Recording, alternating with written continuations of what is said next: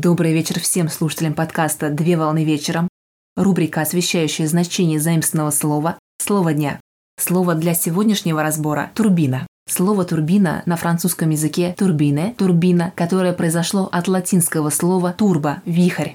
Турбина – это ротационный двигатель с непрерывным вращательным движением, в котором используется энергия движущейся воды, газа или пара, преобразуемая в механическую работу. Турбина дает возможность преобразовывать энергию ветра, воды, пара и других жидких и текучих средств в полезную работу.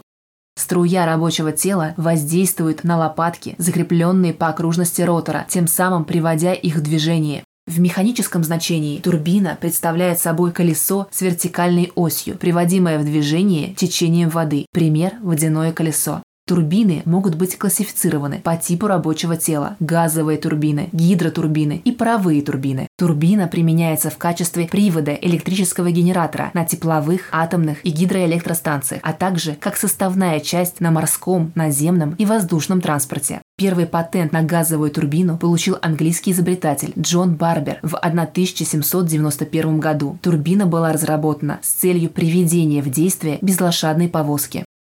В России первую водяную турбину промышленного типа создал Игнатий Егорович Сафонов в 1837 году. Водяной двигатель приводил в действие тяжелые заводские механизмы. Турбина, используемая в автомобиле, является дополнительным устройством двигателя, которое для своей работы использует энергию отработавших газов, что позволяет увеличить мощность двигателя без значительного роста его веса. На сегодня все. Доброго завершения дня. Совмещай приятное с полезным.